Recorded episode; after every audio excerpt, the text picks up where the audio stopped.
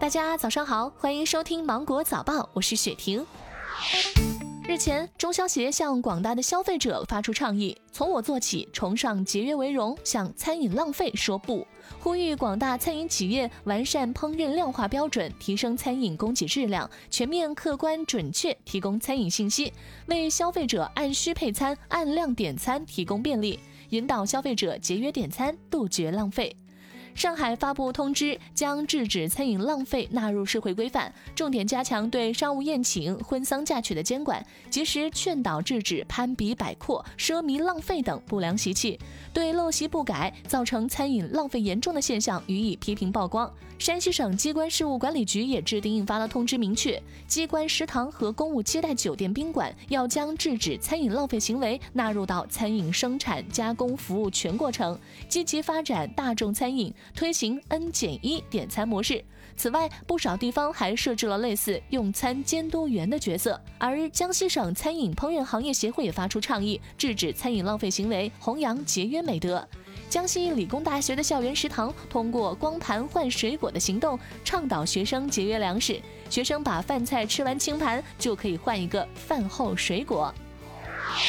八月十号，驴友孙某鹏、孙某涛不顾劝阻，进入到峨眉后山原始森林中徒步探险。十二号，峨眉山警方接警后，组织了五十余人进山搜救。峨眉后山环境复杂，毒蛇较多，手机全程无信号。搜救了整整四十六小时后，两驴友被发现。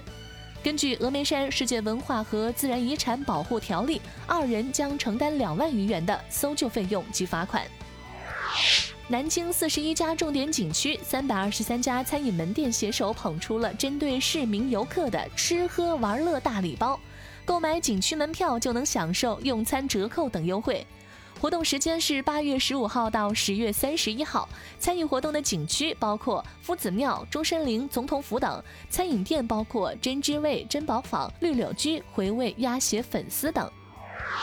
前不久，在上海陕西北路、南京西路附近，原本种在马路两旁的几百株朱红色景观植物，竟一夜间消失了。经查，一绿化公司法人指使四名嫌疑人凌晨实施盗窃，其目标只有火焰南天竹一种植物，该植物每株价值近五十元。该四人共盗窃火焰南天竹五百五十株，共计价值二点六万余元。被抓获后，犯罪嫌疑人还辩称公共绿化谁都可以拿。目前，到案的四名被告人因盗窃罪分别被判处有期徒刑一年一个月至一年九个月不等。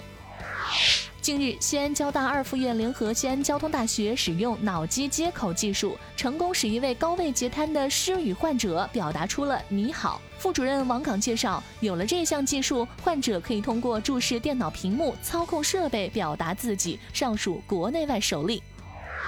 目前，在河北沧州，司机张某驾车经过积水路段时，非但没有减速，还不断的超车，车轮碾压起的水花目测超过两米，过往车辆行人都遭殃了。因违法变道，经漫水路未减速，张某被罚款一百五十元，记三分。交警对司机说：“这是素质问题，雨天开车请慢一点儿。”